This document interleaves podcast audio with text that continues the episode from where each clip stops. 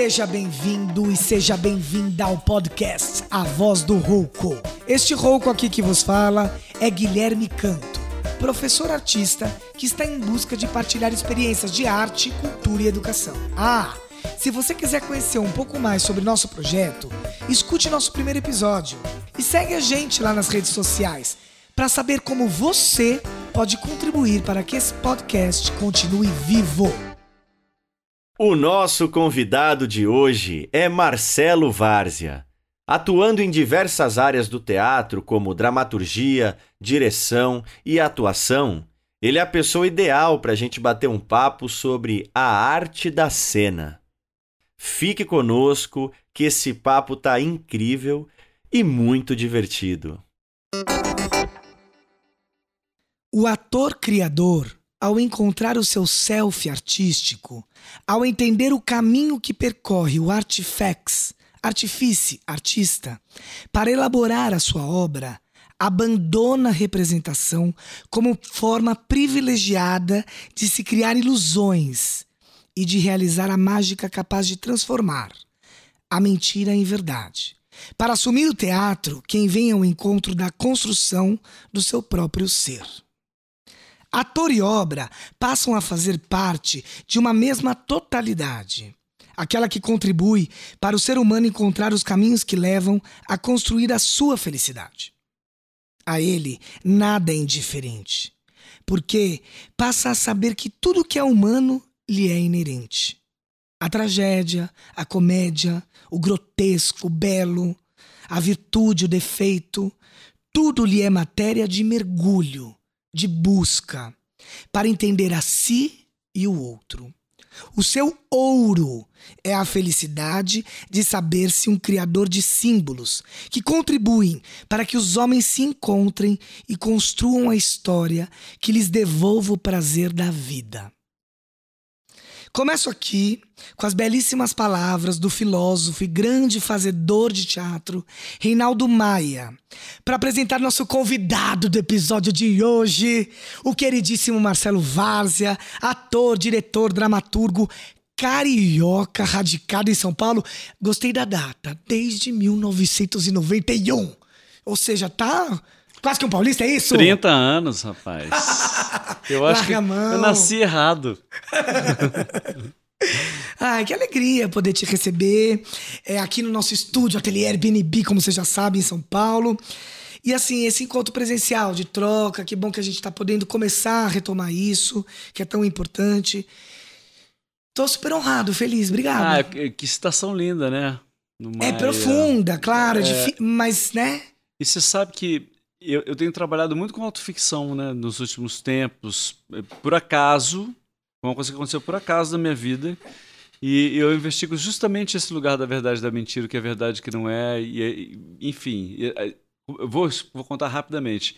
Eu, em, em, eu me separei da mãe da minha filha em 2006. Em 2018 o Márcio Macena, que é um diretor, que era o melhor amigo do casal, e na separação a gente brigou, eu e ele, né, porque ele foi amigo dela, a gente retomou a amizade. Quando eu eh, era amigo do Márcio na fase 1, ele era figurinista e produtor.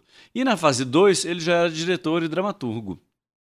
E no dia que eu tive uma, uma, uma epifania, liguei para resgatar esse amigo, tinha saído uma crítica na folha de uma peça dele chamada Pedras Azuis, que elogiava muito o texto dele e a direção. E a gente marcou um shopping no bar que a gente sempre foi a vida inteira. E aí, conversando, quem é você agora, né? Quem é você agora, tal. E aí eu falei, pô, que legal que você achou outros caminhos. Ele falou, vamos montar seu texto? Eu falei, que texto? Ele falou, seu texto que você, que você escreveu na, na sua separação. Aí eu, eu, eu, nem lembrava, né? Aí era uma carta de separação. Ele falou, isso é um texto de teatro. Eu falei, você tá louco, isso é uma coisa super íntima, eu não vou fazer. Aí, enfim, falei, faz aí então, se você quiser com alguém. Só que na sequência, nas Satirianas me chamaram para fazer lá alguma interferência, e o que tinha para fazer era isso, e eu não queria fazer como ator, que eu não queria revisitar isso. E eu falei, ah, faz com fulano, fulano, fulano, deu os nomes, e não dava tempo. Ele falou, ah, faz você, porra. A gente tem tão pouco tempo. Vamos fazer uma leitura encenada tal. Aí eu falei com a mãe da minha filha, falei, tudo bem? Ela falou, ah, faz. Nem li, faz lá. Vai. Se você não me expor muito, tá tudo bem. Aí a minha mulher atual falou: que legal, vamos lá. Eu falei, mas vai doer. Vamos, vamos mesmo. Ah, não, aí ela falou, não, aí ela falou, falei, mas vai incomodar? Ela falou, sei lá, se eu doer, eu faço terapia pra isso, depois eu É, aí. resolvo. Terapia, gente, é a solução. É, aí a gente fez, foi super bacana tal. todo mundo falou: tem que montar, tem que montar, tem que montar. E eu não entendia por que montar uma história tão íntima. A Paula Cohen, que é uma atriz super ativista, feminista, dramaturga, incrível, ela falou, ela me chamou e falou: Chuchu, você vai ter que montar isso. Porque essa voz do masculino que perde um amor, que sofre uma separação, a, a gente precisa saber que o homem também sente.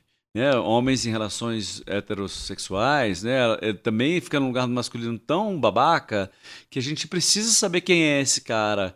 E por mais que as suas falas, às vezes, elas sejam difíceis, você tem que colocar a cara a tapa. Você tem que investigar esse lugar. E aí eu montei, a peça foi um sucesso de crítica, de tudo, indicado a um monte de prêmio, acabou virando livro da Cobogó.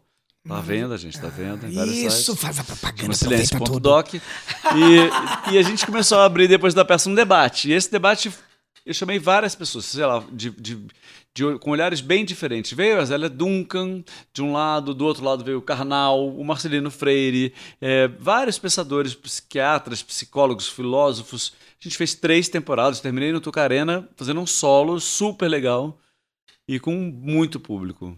Isso foi uma coisa muito legal, virar livro e tal. E começou a sair um monte de matérias que eu tinha virado dramaturgo. Isso. E eu falava, mentira! Isso era uma carta de separação mimimi puro. E aí eu fui entender é, mais racionalmente que isso era autoficção. Sim. Que é como você monta uma história que parte da sua realidade. Hoje em dia eu entendo o Felipe Lee Júnior, as coisas todas, tudo que está catalogado como procedimentos, a Janaína Leite, o Soler, as coisas todas que têm um caminho. Aí na sequência eu fiz Dolores. Para Lara Córdula, é, um persona é uma autoficção fake. A gente criou um personagem e inseriu coisas totalmente fictícias e muitas coisas da Lara junto. E ela também foi indicada para a PCA, as coisas foi, foi muito bacana. E aí eu mergulhei e fui estudar autoficção. Escrevi na sequência o Amarelo para o Ranieri Gonzalez, que é um ator de Curitiba da Companhia Brasileira de Teatro, que vai fazer agora, que é sobre o apagamento dos homens 50 a mais na comunidade LGBTQIA+, um pouco sobre suicídio também por causa do desapagamento e alcoolismo. E, e aí, na pandemia, eu comecei a trabalhar um, um projeto chamado Inconfessáveis, que online, que tiveram três edições, a primeira com 36 artistas, a segunda também, e essa terceira que terminou ontem. É, Que foi um sucesso, que, que já foi um sabemos. sucesso, esgota todos os ingressos, são, mas também é fácil, que um monte de gente para vender ingresso. né? 41, 41 artistas e tal. É maravilhoso esse projeto. É, né? são três salas de espetáculos simultâneos, onde o público tem a informação de que ele vai assistir histórias divididas em três módulos. É, um, eu conto a minha história, que aconteceu comigo. Dois, eu estou contando uma história real que aconteceu com alguém aqui do coletivo que não quis dar a cara a tapa. Três, é uma história totalmente ficcional, mas eu coloquei um bando de dados para documentar e parecer que é minha. Tipo autoficção. Total. Tá, É um procedimento, mas é um confessionário online ok. Que tem lá a sua estética, seu jeito de atuar. E a pergunta entre cada cena tem uma enquete. E essa enquete é, anônima, você escolhe essa narrativa é verdadeira ou falsa. Hum, E aí você foda-se você, você vai ter que decidir se, se, se é verdadeira ou falsa a atuação, se é a dramaturgia Sim. real, se é o que foi escrito. tô perguntando, responde aí, vamos ver. Responde e depois a gente vai conversar. Isso, depois tem o diálogo. E aí são três salas simultâneas, depois o ganhador, péssima palavra, é, quem tem a porcentagem mais alta de verdade naquela enrolação ali daquele dia, se juntam todos numa sala e os três se apresentam para ganhar ter o, o grande ganhador da noite. E aí a gente abre para um, um bate-papo que é o que é verdade e o que não é. O, o que é mentira e o que não é. O que é verdade factual, né? Você vai estudar autoficção, se eu tenho, eu tenho uma irmã, se eu conto para ela a infância da gente, é totalmente diferente para mim e para ela. Sim. Os fatos acontecem de maneira diferente. Então a gente também, a nossa memória também não é confiável. Ela é cheia de interferências. Opa. Então a memória das personagens também é. Sim. E como você, então o que eu entendo sobre voltando aqui para fazer uma ponte com o que você estava falando, o que eu entendo hoje em dia sobre a beleza da autoficção e também escrevo coisas que não são autoficção hoje em dia Apesar de que eu acho que a gente sempre coloca bem da gente né, ali nas coisas, não tem jeito. E meio né? tudo, tá em Prince, É. tá. su- É, A gente dá. tem o universo da gente, né? Vai falar do É. Nelson Rodrigues, que falou o tempo inteiro sobre a mesma coisa, e de, é. e de várias maneiras, maravilhoso, um Deus. E o que eu acho bacana é que a, a autoficção, quando assume, ela muda o seu olhar. Eu te conto que talvez isso aqui Você- seja verdade. E é. você assiste de uma outra maneira. É. Mas o que eu acho é que também não é, como nesse caso desse espetáculo, era um confessionário, também não podia ser uma questão de, de vivência, de terapia, porque não é. É teatro, né? Era online, então, enfim, dramaturgia online. Mas não podia ser uma vivência. Então, o cuidado da gente na criação das histórias é, beleza, parte do seu umbigo, mas não é sobre você. É uma, é uma, é, você tem que explodir socialmente. Então, eh, muitos atores e atrizes jovens, muitos, muitas questões com o corpo, muitas questões de abuso, muitas causas ativistas, pretitude, esses assuntos todos partem da vivência desses corpos, essas narrativas, e elas interessam socialmente para a transformação da sociedade. Às vezes comédia, às vezes drama, e, e gera uma identificação com o público, que às vezes você se identifica com um personagem, mas quando tem esse dado, que chama pacto de, de, de autoficção, sabe aquela é verdade, você tem uma proximidade maior. Sim. É um, é um outro tipo de, de relação. Você já vai predisposto. Você assiste de uma outra De um- maneira, né? é, assim, quando você vai ver a um- Janaína Leite fazendo Sabat Mater, você sabe que aquela é uma história da família dela, que não é exatamente daquela maneira, Sim. que vai para uma performatividade, que vai para uma provocação, para uma questão muito maior. Ela não está no confessional como a gente estava. Eu acho belíssimo o trabalho dela, estudo bastante o trabalho dela também. É, mas você sabe que tem um traçado ali que é, verdade, que é verdade. Ela com a mãe, ela com o pai, ela com a pornografia. Né? Assim como o Soler faz um teatro documentário, que é, uma, é bem parecido, mas é uma É. vertentinha mais específica. Que, que também é uma pessoa que eu me inspiro bastante, que já esteve aqui com vocês. Maravilhoso. E agora eu tô fudido, que tem que falar também. Não, mas você tá. Você é um arraso, já tá ótimo, vamos pra cima. E tem sido muito legal, assim, primeiro que também, nesse momento de pandemia, encontrar esses, sei lá, 36 mais 36 mais 41 atores e Nossa. atrizes de vários estados do Brasil, porque todo mundo pode, né? Sim, porque é online. Liga o. Zoom e foi. Isso é muito legal também, né? Porque eu não conheceria essas pessoas com a narrativas tão diferentes E então outras. curto tempo. E com... E essa última versão tinha uma atriz italiana fazendo. Ela estava em. Padova, Alessia Krivanovski.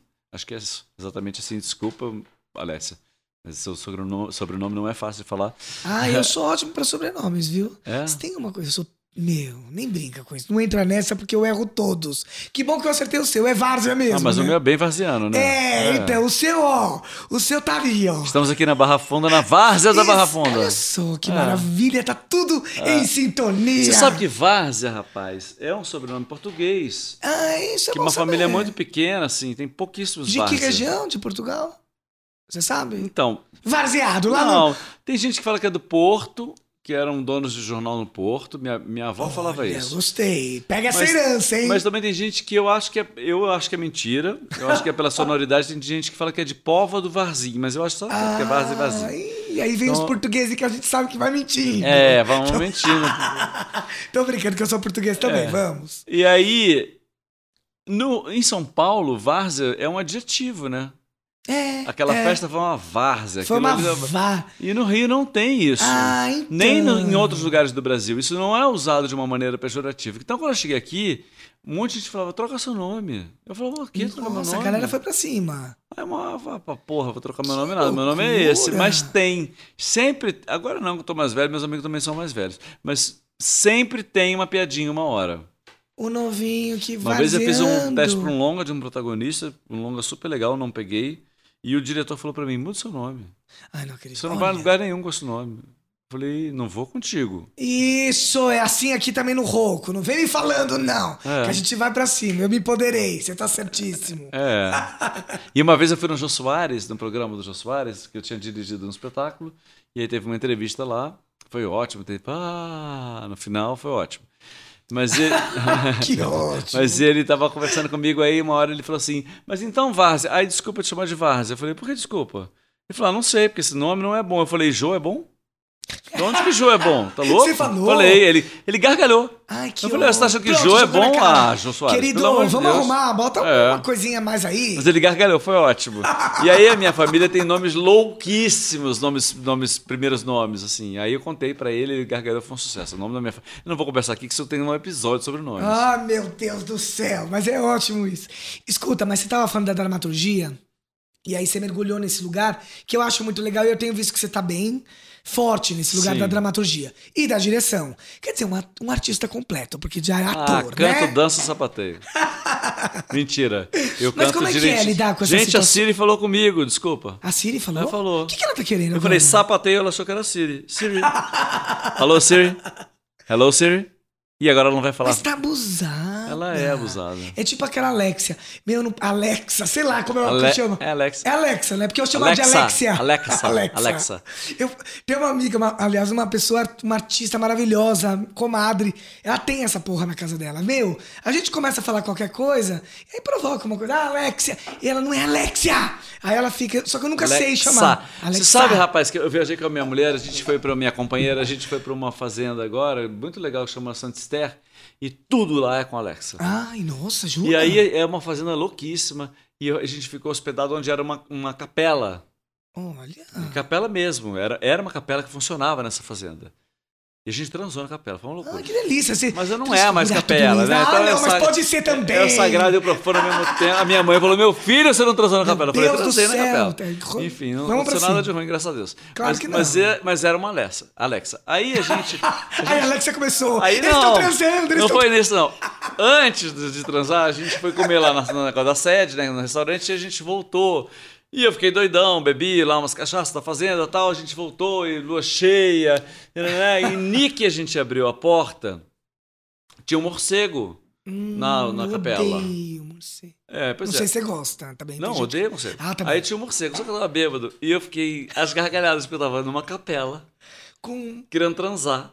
Com um calor desgraçado, não tinha ar-condicionado, com um morcego e uma Alexa. Então, eu gritava Alexa. E tudo era acender as luzes, era com Levanta a ela. cortina, então eu acende- tinha, eu tinha que falar, Alexa, é, Fecha essa porra! acende o altar. Ale...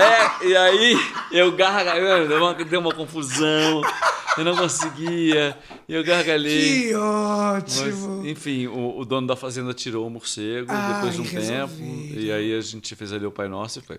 Isso, e aí abençoou a relação. É, amém. E vocês estão bem, tá tudo Tá sob ótimo. controle. Como sempre, né? Escuta, deixa eu te falar um negócio. Mas você, nessa história de ator, diretor, dramaturgo, eu queria te perguntar essas áreas aí, como que é essa questão pra você? Essas relações, tem hora que uma domina mais, você já, já fez as três coisas juntos ou não? Você é muito eu atuo, só atuo. Eu aceito muito a direção. Como que é esse? Porque, né, talvez se misture isso ou Sabe não. que eu não tenho muitas respostas, né? Porque eu não, Ai. sei, eu, eu, eu, eu não sei, mas eu tenho, tô com 54 anos. E muda- as coisas mudaram tanto nos últimos tempos que eu não sei mais responder nada. né? Desculpa É, verdade. você que está aí ouvindo, que você deve estar um pouco chateado, chateada. Mas Você eu- estava esperando uma Mas resposta. a verdade é, não chega, não vem aqui para falar verdades, porque não, elas não Ótimo. existem. Então, o que eu assim, eu não, eu não experimentei ainda me dirigir. Né? Eu ser diretor de uma peça que eu Tá. Que faço, você não. embora no silêncio a direção fosse do Márcio, mas também tinha uma criação minha, porque veio de mim. É, o Dolores eu escrevi e dirigi, a Lara. Foi in- incrível. A Inconfessáveis também, alguns textos são meus, porque a pessoa às vezes cria uma narrativa bacana, mas no acabamento não é legal, então conserto ali. E agora estou com esse experimento novo que falávamos antes aqui. Daqui a pouco a gente vai falar que é o que o meu corpo nu te conta.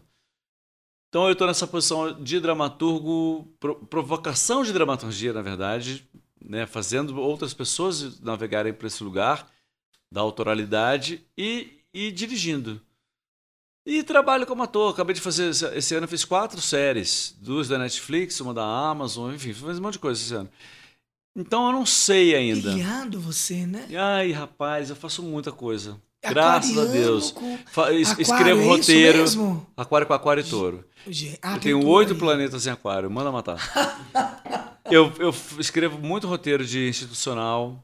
Também, porque aí eu ganho uma grana, né? Tô ali em casa. Sim. Sabe que eu, eu- uma vez perguntaram pra mim assim, mas o que aconteceu? Eu falei, eu desisti do Sexy Hot e passei a usar o Word.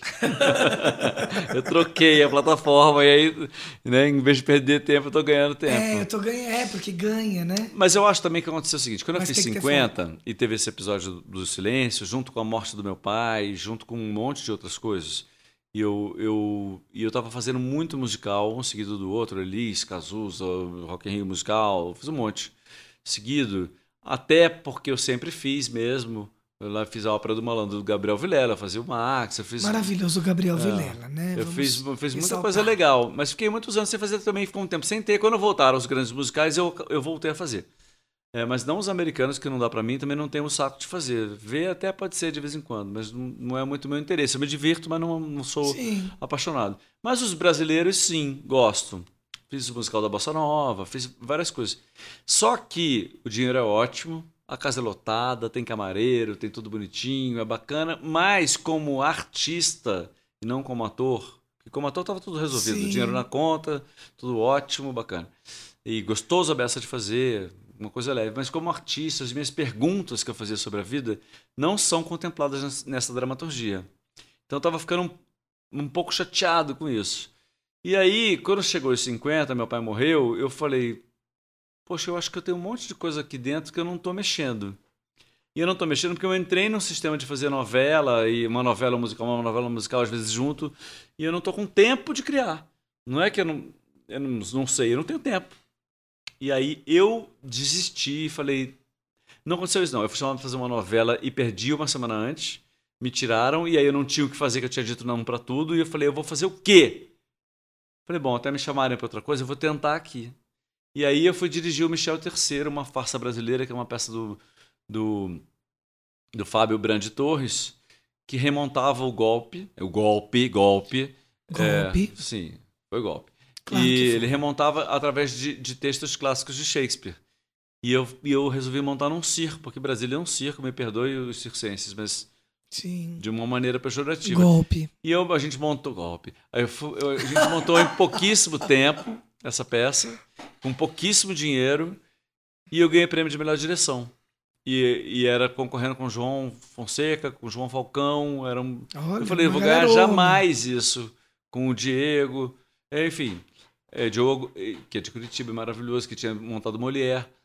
E eu falei, jamais que eu vou ganhar isso. Eu não dirigi há 15 anos tal.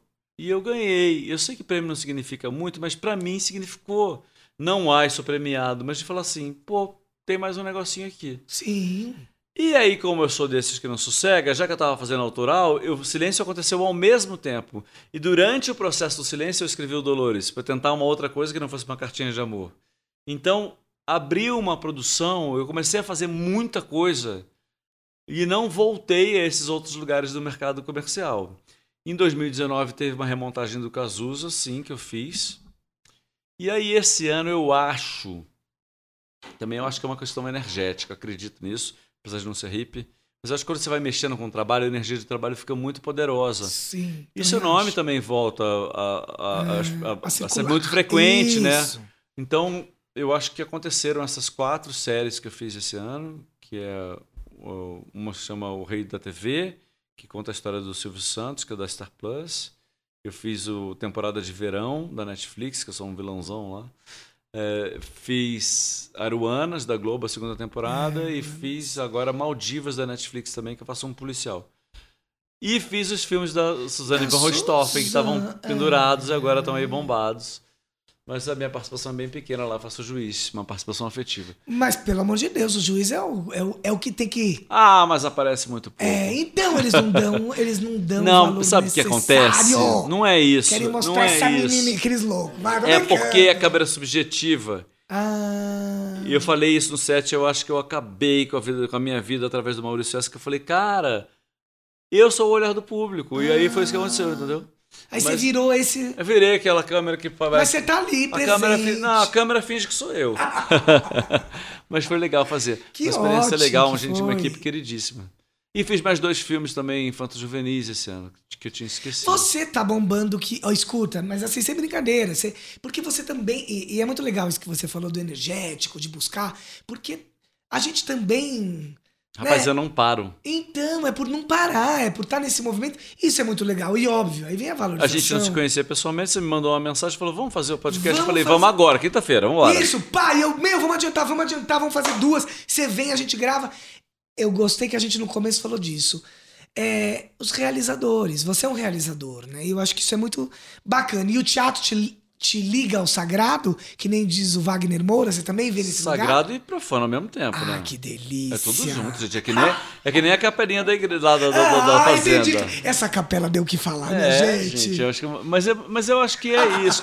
O- Hoje um- o, o pessoal lá da Belas Artes me pediu para mandar um áudio para falar o que era estar em cena para mim. Um documentário sobre o que vocês vão fazer. O Guilherme Braia me, me pediu. Aí eu fiquei pensando, eu falei, cara, eu- é a captura do instante já. É você estar em pleno dos seus cinco sentidos ao mesmo tempo. Né? Os hindus falam que, que quando você está com seus cinco sentidos ligados ao mesmo tempo, você é sensual. A sensualidade é estar com os cinco sentidos ligados. Então, quando você tem uma transa boa, você está saboreando, sentindo tudo ao mesmo tempo. Está vendo, sentindo cheiro, ouvindo. Essa é uma- um encontro sexual bacana, que você está junto com o outro, com os seus cinco sentidos. E estar em cena também é isso. É verdade. Assim como você marca um date ou você conhece uma pessoa interessante no seu caminho, a gente se conheceu hoje aqui, né? Nós três e a gente fez. "Ah!" Aí a gente, né, bebeu uma cerveja, conversou e é tudo junto. A audição, É o tá pensamento, o inteiro, cheiro. gente, é está inteiro aqui nesse instante.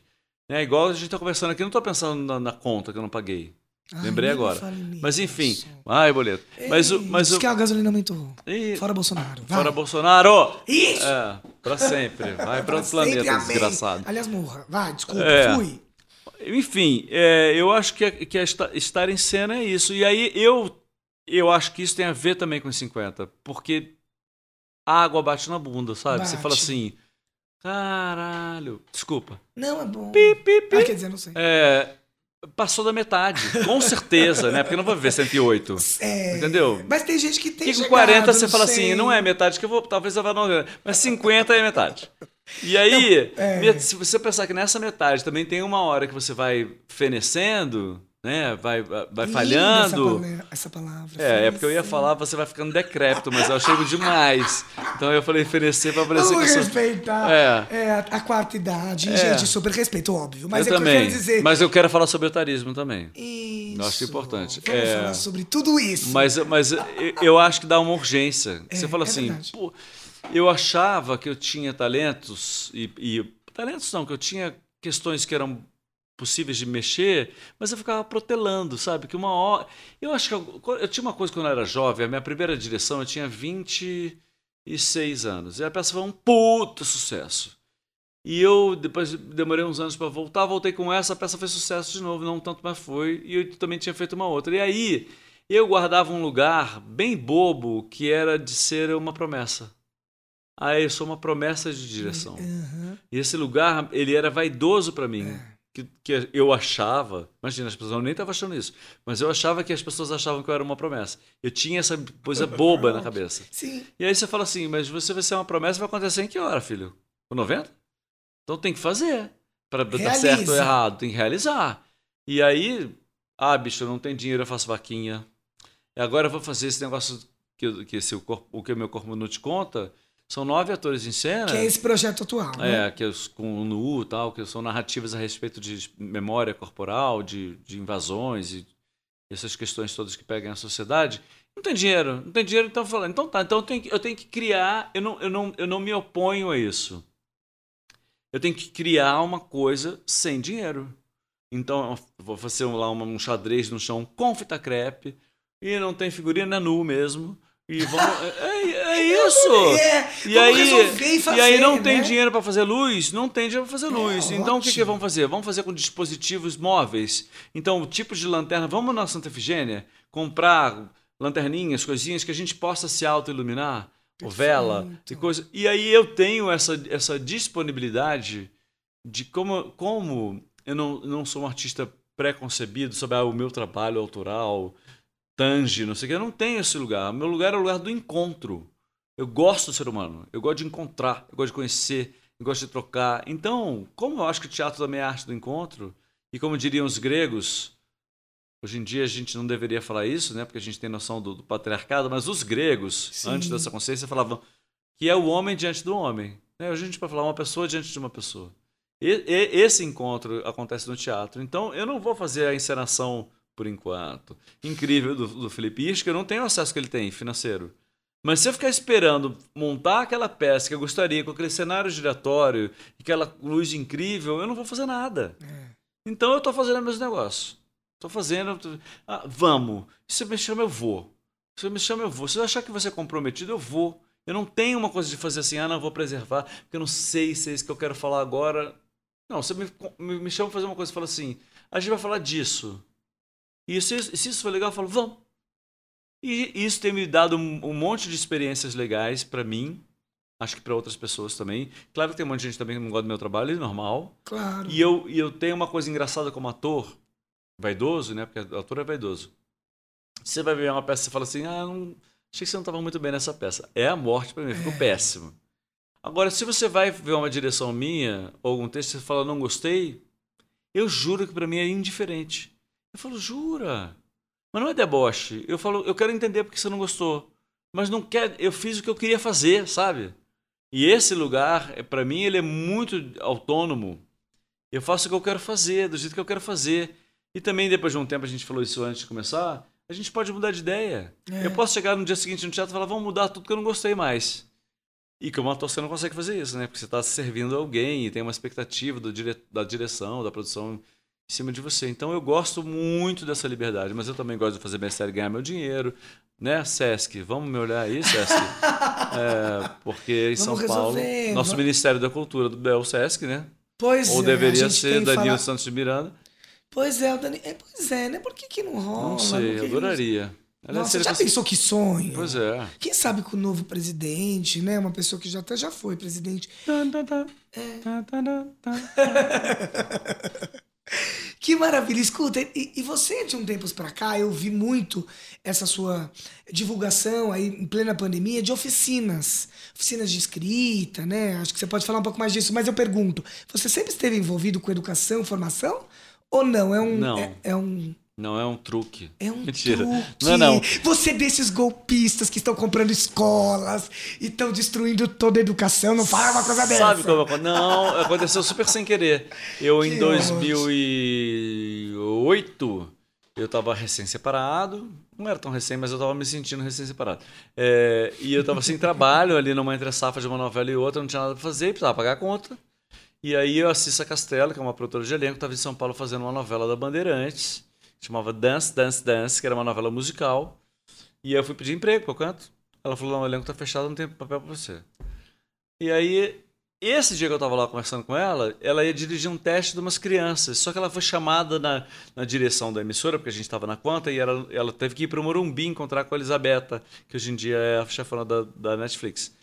E, e ela falou: ai, dirige esse teste para mim. Eu te dou aí uma, sei lá, 300 reais. Era um, tinha, um- tinha uns- uma graninha ali, eu tava precisando. E aí eu dirigi. E quando ela mostrou os testes pro, pro Del Rangel, que era o diretor-geral, agora falecido, ele já tinha me dirigido umas vezes, ele falou, quem dirigiu esses testes? Aí ela falou, ah, foi o Marcelo Vaz. Aí ele falou, chama ele para ser preparador de elenco da novela. Eu falei, eu não tenho a menor ideia, eu não imagina, eu nunca tive desse lado de cá. Ele falou, não, vem. Aí fui usar meu, as coisas que a gente sabe, né? As técnicas que a gente estuda. Falei, vou, vou tentar, preciso desse emprego. O dinheiro era ótimo.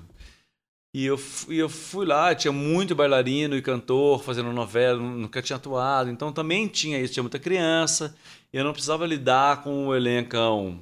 Então eu não eu estava me sentindo tão desafiado nesse lugar de ser confrontado com meus colegas Sim. tinha uma gente começando. E, cara, eu adoro, eu fui fazer e o resultado foi ficando muito legal, assim, foi, foi- realmente rolou é, dentro das possibilidades daquelas pessoas, daquela, daquela novela, com aquela dramaturgia ali, mas teve um resultado muito legal. E ele me chamou para começar a dirigir a novela eventualmente. Eu virei assistente de direção, primeiro assistente, e aí comecei a dirigir eventualmente. E, e, e abracei esse, esse lugar que foi um lugar que voltou algumas vezes. Então, dirigi é, preparadores para teste, né, de audiovisual, era sempre mais ligado ao audiovisual. No meio do rolê dos musicais, quando eu estava fazendo Cazuza, tinha uma moçada tão boa que só faz musical e queria fazer teatro e prosa, que eu, eu me reuni com 11 meninos de musical, quase todos eles, e peguei as experiências que eu tinha feito também, porque eu dou, eu dou aula. Ah, depois eu vou falar sobre isso, é porque eu dou aula desde 2001, tinha esquecido isso para executivos. Eu dou aula ah, de comunicação. Então olha a educação aí, você negando. Eu vou explicar esse lugar, porque ele vai chegar no Inconfessáveis. Ah, tá. E aí eu peguei a técnica que eu usava com os, os executivos e comecei a treinar esses atores de musical para colocar a fala no lugar adequado e nessa contação de história, nessas narrativas. E daí eu tive a ideia de fazer o Inconfessáveis. Só que a, a princípio era o Franz Kepler que ia fazer a dramaturgia e ele não conseguiu desenvolver e de 2000 2015 até agora a pandemia, isso ficou pendurado como uma possibilidade, mas eu dei algumas oficinas com esse processo e tinha resultado. Então agora eu voltei no online. Mas voltando, quando eu dava aula de, lá para os executivos, que também eram é, para ganhar um dinheiro, né? Porque tinha filho pequeno, minha filha era pequena tal. Não era nascida, foi um pouquinho antes dela nascer. É, eu fui chamado para dar aula na IBM, que estava horizontalizando a produção, que era super vertical. É, na verdade, ao contrário. Estava verticalizando e criando. Queria que as pessoas assinassem seu discurso. Foi a primeira vez que eu vi a palavra diversidade aplicada numa questão de mercado. E a gente duvidava que era, que era a ideia da IBM realmente que as pessoas. Sexta-feira podia ir com a roupa que quisesse. Eles, eles super incentivavam os afrodescendentes, a, a, as saídas de armário. E era de verdade. Os funcionários tinham medo porque achavam que eles iam se expor e iam ser demitidos. Mas era verdade mesmo. Eles entenderam que eles estavam todos com um discurso igual, todo, ninguém assinava sua venda e seu. Claro que eles queriam dinheiro, mas eles estavam achando que estava todo mundo pasteurizado e que tanto fazia falar com fulano com fulana Sim. que era a mesma coisa e que todos eles usavam cinza e marrom Isso. e azul marinho. Teve esse perfil de, de vestimenta mesmo ah, deles. E aí eles, eles me chamaram, quer dizer, quem me chamou foi a Joyce Nisquier, foi chamada, e ela me chamou e eu indiquei a Érica Rodrigues, que hoje em dia é diretora de movimento, tudo que eu faço, e o André Dias, e a gente, André dava voz, a Érica dava corpo e eu dava performance. Mas não, não era técnica de, de, de retórica, porque nem eu tinha, era. A ideia deles era usar os exercícios do teatro com alguns conceitos de, de psicanálise, que a, a Érica também é psicanalista, e a gente construir umas personas. É, a gente tem várias, né? A gente tinha que salientar dentro de cada um a sua persona que fosse mais, mais interessante, independente se ela é extrovertida ou não, se ela é charmosa ou não. Qual é o seu melhor?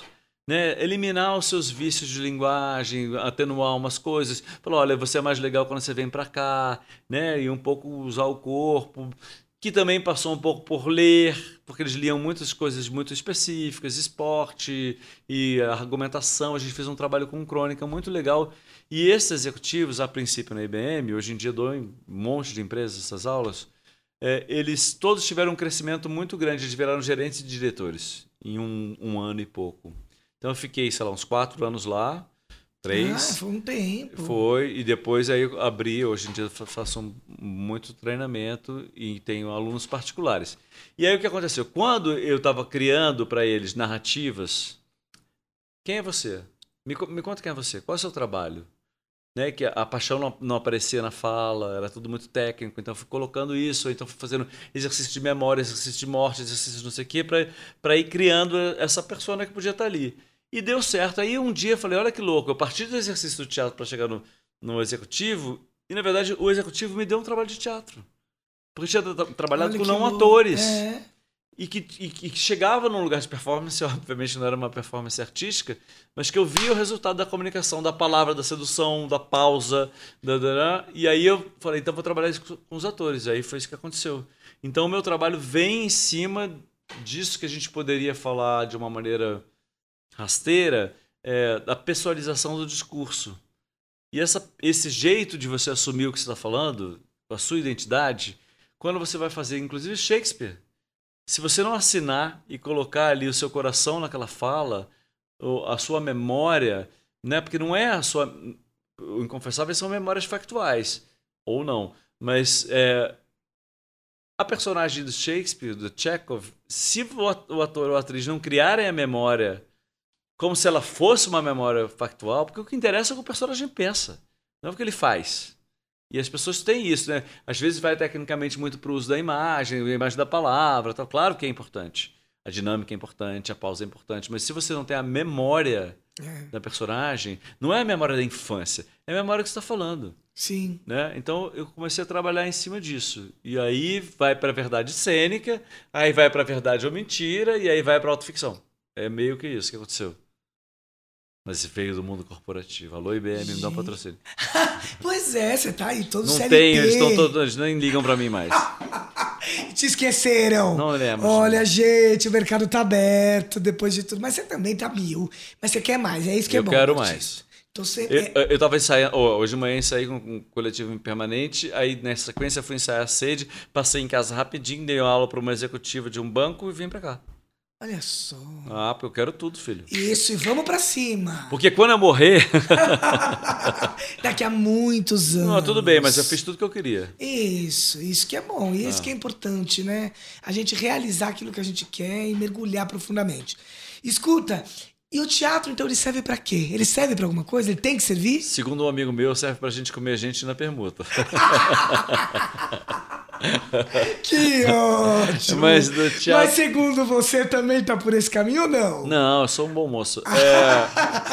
ah, eu acho que o teatro é a possibilidade de se investigar primeiro, em lugares que você não, não se investigaria, provocar pensamento na plateia, trans, transformação social.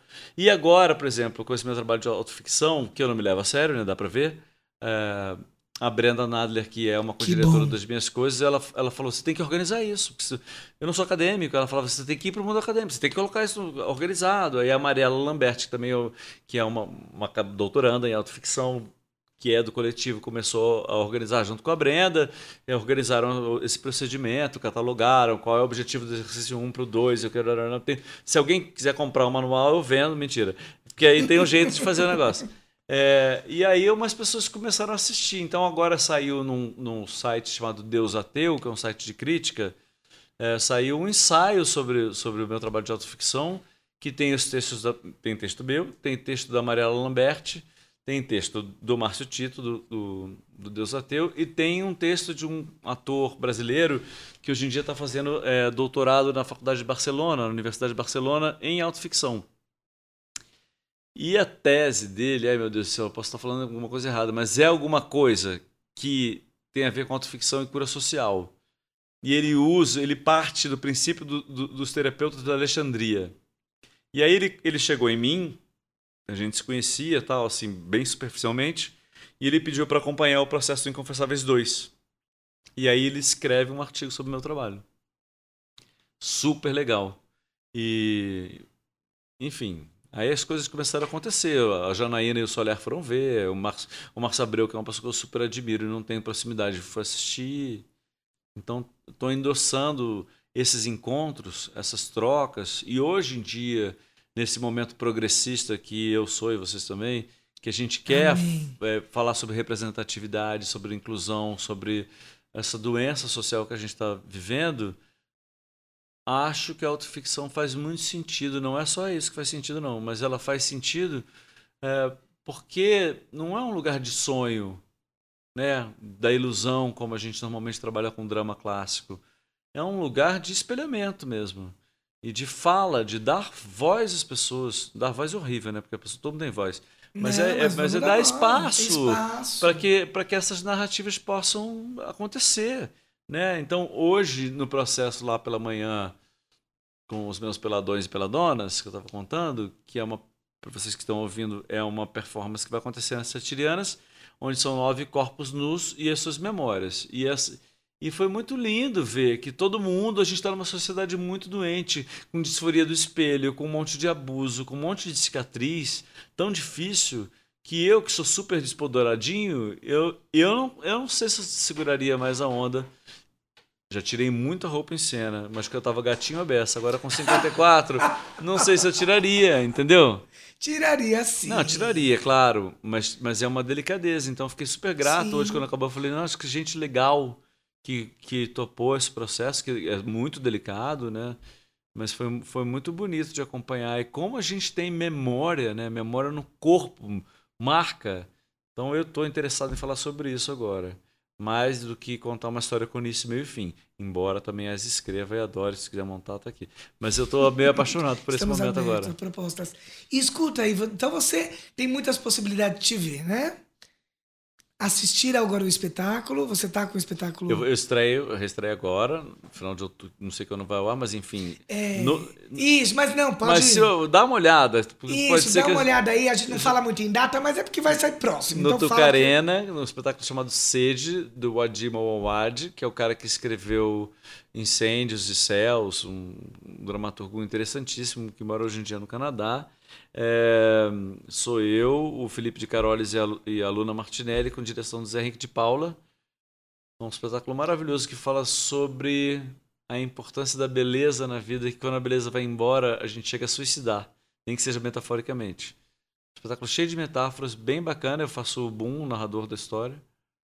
É, maravilhoso. É um espetáculo muito bonito mesmo. O que mais? Pode encomendar o livro, que já falamos da Cobogó, ah, sim, né? Gente. Que é o Silêncios.doc. Ponto doc. Ponto doc, Silêncios.doc. Mas o nome, o nome é esse porque a, eu, eu namorei a Júlia Spadatini, que é a dramaturga, que foi minha primeira namorada, assim, mais oficial, depois que eu separei da mãe da minha filha. E aí, eu, eu enfim, tem mulheres eu, aí eu quase voltei, Eu quase voltei pra mulher, eu dei uma cagada ali. e a Júlia falou pra mim assim: ninguém aguenta mais a história da sua separação, pelo amor de Deus, escreve isso. Eu falei, mas eu não Resolve. sei escrever. Aí ela falou: não, você abre o Word. Eu fumava na época, Malborão, ela falou: acende um cigarro, pega um escão e põe uma palavra. Que aí vem, aí a primeira palavra, eu fiquei assim, ó, não tinha palavra. Aí tava silêncio, eu coloquei silêncio. E aí a peça veio inteira, assim, numa madrugada. Escrevi de um. Era uma carta, né? Mas, mas era uma carta pensando em teatro. Houve um problema no app? É a Siri, gente.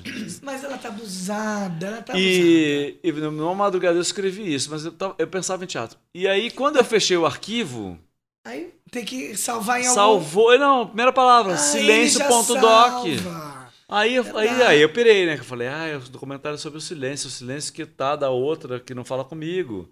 Né? Eu não tinha as respostas que eu queria. E aí eu falei, vai, vai ficar isso mesmo. É um documentário sobre o silêncio dessa desgraçada que me largou. Pronto, então temos muitas Agora oportunidades. Agora foi uma vingança maravilhosa, porque na peça é, é a, a, direção do Márcio, é a, a mãe da minha filha, Renata, hoje em dia que é super minha amiga, minha irmã, mas não era até a gente montar a peça. Eu acho que ela ficou arrependida da coisa que eu vou contar agora. É, acho que sim. Ela, ela aparecia, toda vez que ela vinha, eu levantava uma mão e falava ela, e eram umas luzes, assim, uns pimbins na minha mão. Bem poético. Porém, em cima da mesa desse escritor que estava escrevendo sobre a separação, que era exatamente o ato de fazer a carta, é, tinha um aquário, muita água e uma boneca Barbie afogada de cabeça para baixo. Porque ela era toda. A gente tinha um casamento super idealizado, ela era toda linda, lourinha, né afoguei a Barbie. Isso, simbólico, Foi gostei. Sensacional. E Termina aí, assassinando. E aí agora, hoje em dia, eu tenho vários amigos que me conheceram antes da gente ficar amigo de novo, mas tinham visto a peça. Aí quando alguém encontra com ela, fala assim, essa aqui é a Barbie essa afogada. Essa aqui é... Bom, vem o juiz da Richthofen e resolve essa situação aí, pelo é. amor de Deus. Ah, querido, que prazer, que delícia falar com você. Eu ficaria sete eu horas também, aqui. também, mas você sabe que a gente tem percebido, isso é uma coisa que a gente fala, porque é a pegada também do podcast. Quando a gente cumpre um tempo, é muito legal que tem mais. E ah, isso a gente certeza. tem, sabe o que a gente tem feito? Mais episódios com a mesma pessoa. Ah, que ótimo. Combinar, mas é muito legal também de pensar. Isso é um projeto para, para depois, Sim. mas de pensar em trajetórias, em episódios. Isso a gente já tem namorado, porque é tão legal desdobrar e pensar no, numa sequência que eu acho que você aqui teria muita Olha, coisa. Olha, mas pra... eu, vou, eu quero falar uma coisa para encerrar, porque eu sei que vocês gostam de educação. Eu queria Isso. indicar o filme do Cacau Roden que se chama é, Nunca Me Sonharam, que inclusive é uma fala de um dos personagens um documentário sensacional, que ele foi super premiado. E eu acho que, e agora também com o coletivo, que não é um trabalho de autoficção, a gente está montando uma coisa que chama Ganância, um cassino de crueldade, que fala sobre a falta de educação e o que promove nas pessoas, que é o consumir e, e achar que a felicidade mora em ter, em ser, em vencer. A gente está acostumado a uma sociedade de vencedores, isso é uma uma coisa horrorosa, porque nem todo mundo é vencedor, vencedor só tem um e fica todo mundo excluído.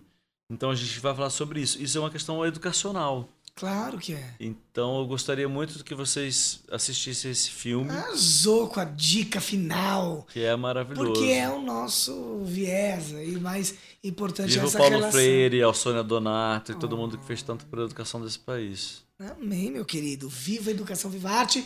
E aí eu termino com uma citação da Clarice eh, Lispector que diz: O propósito do teatro é fazer o gesto recuperar o seu sentido, a palavra, o seu tom insubstituível, permitir que o silêncio, ponto doc, como na boa música, seja também ouvido.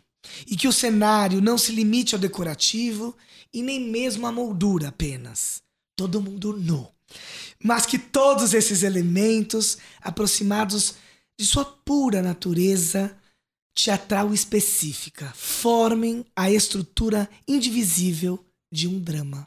Que lindo. Posso falar uma, uma Clarice que, Claro, que norteia a claro. minha Você vida? sabe de cor? Não, mais ou menos. Eu sei, eu sei a ideia, tá, gente? Mas é bem, Isso, a mas é, a ideia mas é bem tá. parecido com isso. Eu já soube algum dia, quando eu era mais jovem. Mas me perdoe.